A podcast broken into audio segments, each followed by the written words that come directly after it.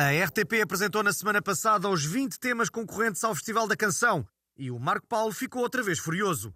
Primeiro é a SIC, que faz uma série sobre a minha vida, com apenas duas horas e tal. Agora é a RTP, que mais uma vez não me convida para o Festival da Canção. Preferem convidar artistas com nomes como Inês Apenas. Nem se deu ao trabalho de arranjar um segundo nome artístico. Ficou apenas. Era como eu chamar-me Marco e chega. Enfim, este país não me merece e vou é aceitar o convite para fazer a digressão com a Madonna.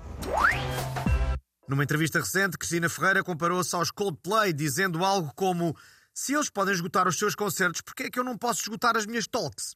E a grande questão é, depois da Princesa Diana e dos Coldplay, a quem irá a Cristina comparar-se? Prince?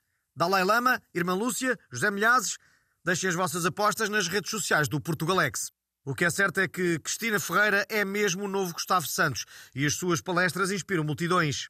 Eu não me referi aos Coldplay por acaso. Reparem que o nome da banda vem de cold, que é frio, com play, que é brincar. Brincar no frio, como fazem os vossos filhos, porque vocês são pobres e não têm as casas aquecidas.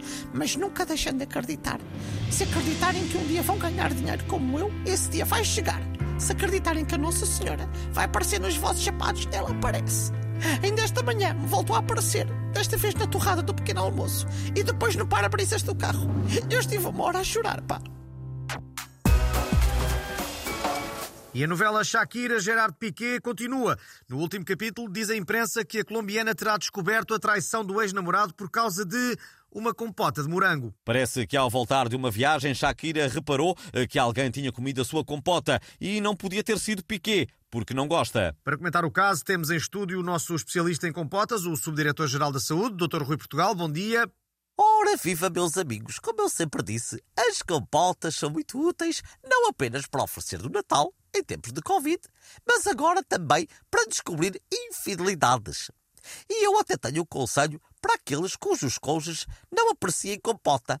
Quando forem de viagem, deixem uma compota de malagueta bem picante no frigorífico, com uma pitada de fezes de pombo.